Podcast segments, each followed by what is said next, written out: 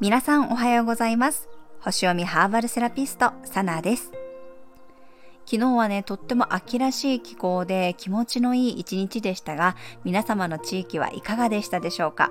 なんか割とね、観光地が今賑わってるみたいで、まあ、キャンペーン、この政府がね、打ち出しているキャンペーンもあって、お出かけされる方もね、多いのかなと思います。私もね、来月、またちょっと東京に行くのと、再来月もね、あの、開園、もう開園したのかな？あの、ジブリパークの抽選が 当たったので、ちょっとね、あんまりそういうテーマパーク系私行かないんですけど、ちょっとジブリは好きなので行ってみようかなと思っております。はい、皆様もね、楽しいこの行楽シーズンをお過ごしください。はい、それでは2022年10月13日木曜日の星読みをしていきます。月は大牛座からスタートで午後14時過ぎに双子座に移動していきます。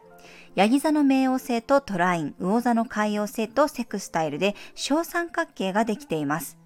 そして天秤座の水星とトラインですね。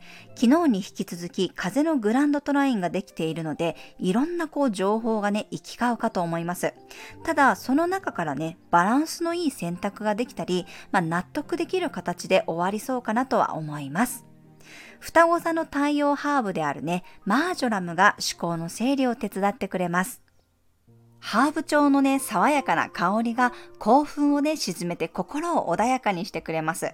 あとこう、冷えによるね、不調を解消してくれるので、今朝夜ね、結構冷えてきますので、このマージョラムの香り使っていただくといいと思います。はい、それでは12星座別の運勢をお伝えしていきます。お羊座さん、思い切った決断ができそうな一日です。でも案外ちょうどいいバランスでまとめられるでしょう。お牛座さん、忙しさの中で価値観が広がりそうな一日です。助け舟がやってきて無事に着地できるでしょう。双子座さん、ちょっとずつヒートアップする感じの一日です。昨日思いついたアイデアを夕方以降に外に出してみるとうまく形にできるかもしれません。蟹座さん、足並みが揃わない感じをゆるーく楽しめそうな一日です。想定外を楽しむ余裕を持ちましょう。獅子座さん、力を抜いた方がうまくいく一日です。張り切るよりもリラックスして取り組んだ方がスムーズに物事が運びます。乙女座さん、調べ物をしていたら思わぬ方向に寄り道しそうな一日です。でもその偶然を楽しんでおくと運気が味方をしてくれます。天秤座さん、人を通じていろんな情報がアップデートされそうな一日です。メールボックスを整理するとタイムリーな物事が目に飛び込んでくるかもしれません。サソリ座さん、いろんな人との交流が賑やかになりそうな一日です。誰から何を聞いたかわからなくならないようにしっかりとメモをしておきましょう。伊手座さん、自分のスキルで周りの人の役に立てそうな一日です。